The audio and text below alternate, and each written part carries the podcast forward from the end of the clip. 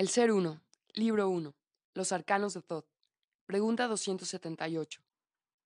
¿La imperfección se encontraba en el cerebro o en la mente del Ser Uno? En los dos.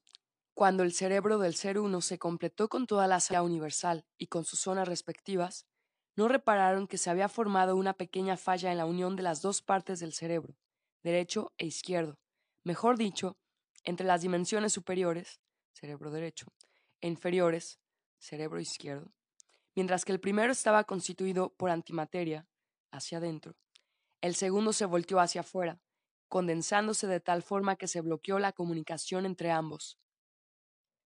Sus elementos se rechazaban por la fuerza gravitacional que existía entre ellos. La falla se encontraba entre ellos dos, y consistía en la falta de comunicación. Al producirse esta falla, el lado izquierdo, o sea, el más débil, se distorsionó, pues no sabía lo que le sucedía. El magnetismo oblicuo se produjo por el peso y el volumen de la masa encefálica izquierda.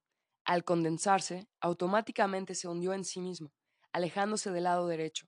El lado izquierdo quedó pesado, hacia abajo, y el lado derecho quedó mucho más liviano, hacia arriba.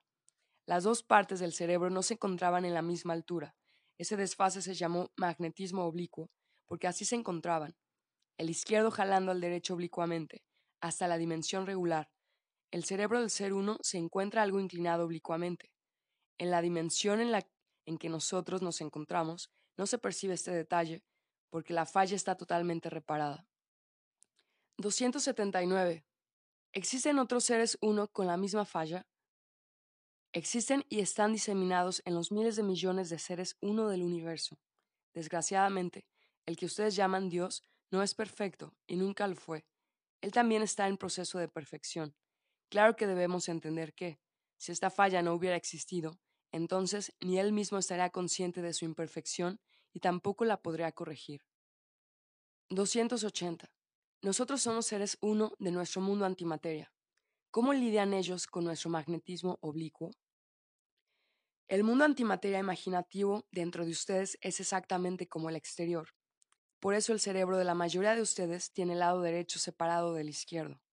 Imagínense su lado izquierdo inclinado hacia abajo y el derecho hacia arriba. El desfase en ustedes es terrible, puesto que la densidad del izquierdo ha hecho que ustedes vivan para la materia y solo para ella. Ustedes viven para el exterior y se comportan siempre a través de los sentidos exteriores. 281. ¿Cuál sería entonces la cura para nivelar esas dos partes y encontrar el equilibrio? Como ustedes trabajan continuamente con el lado izquierdo, han colocado el peso y el volumen del conocimiento material hacia ese lado. Por este motivo, la densidad ha hecho que el lado izquierdo sea más pesado aún. ¿Cómo compensar este peso y volumen?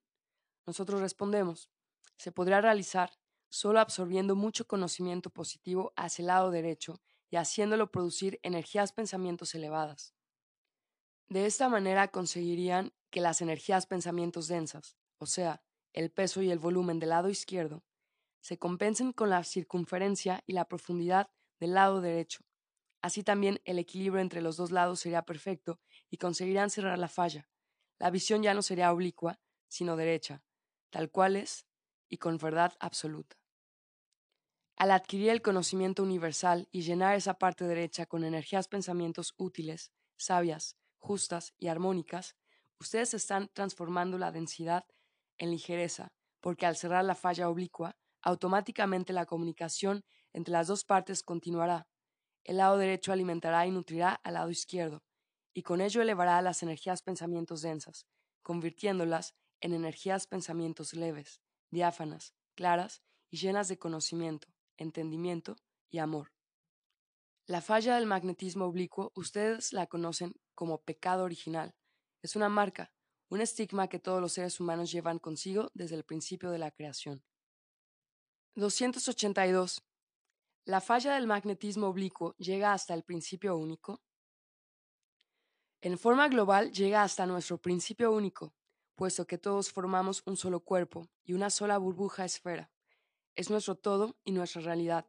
Sabemos que existen miles de millones de burbujas esferas, todas con sus respectivos problemas, tal vez hasta muy diferentes de los nuestros.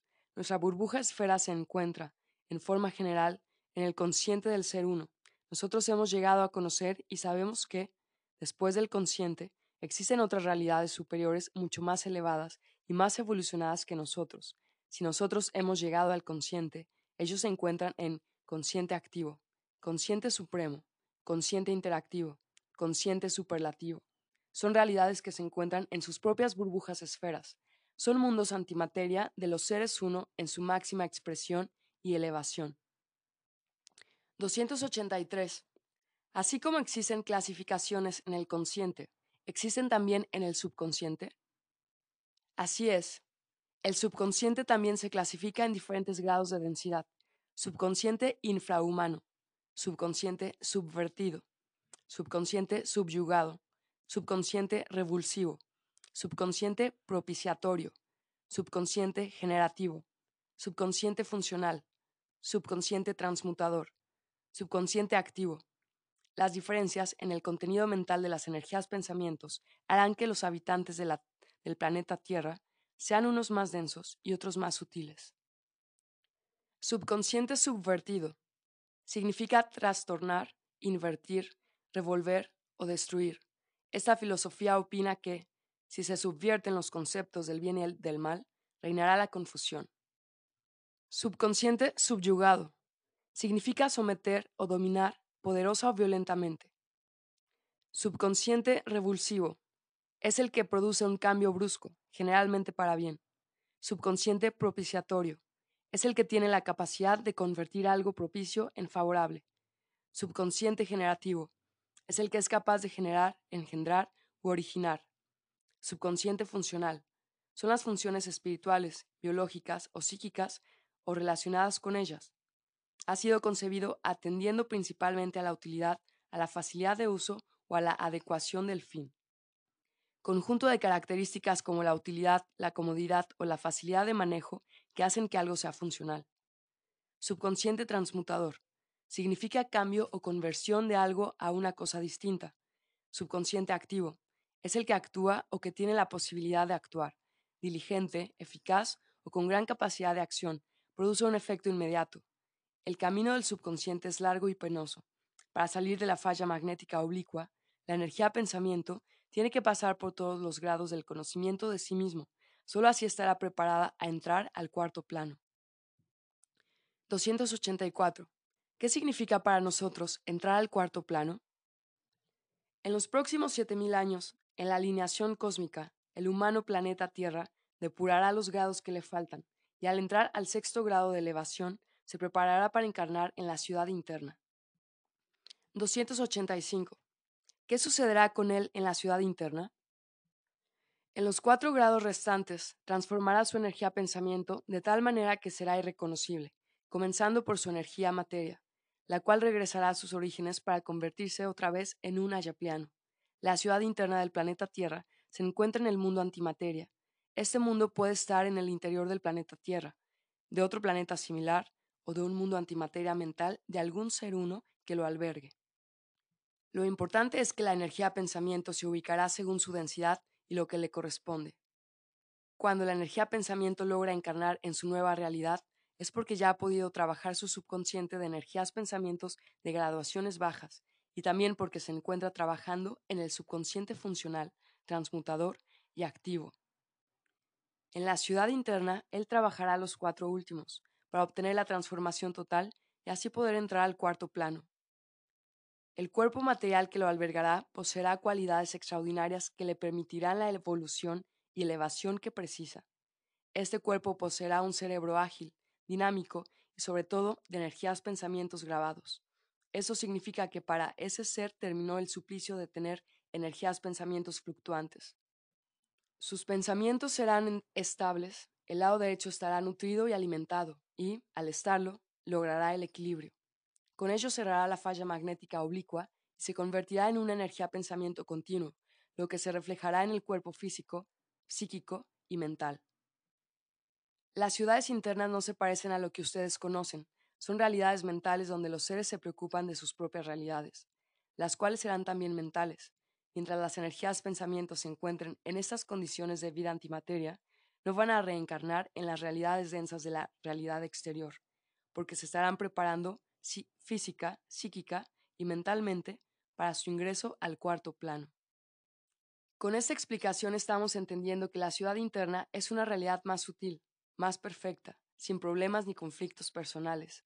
Allí los seres se dedican a aprender el conocimiento interactivo energético.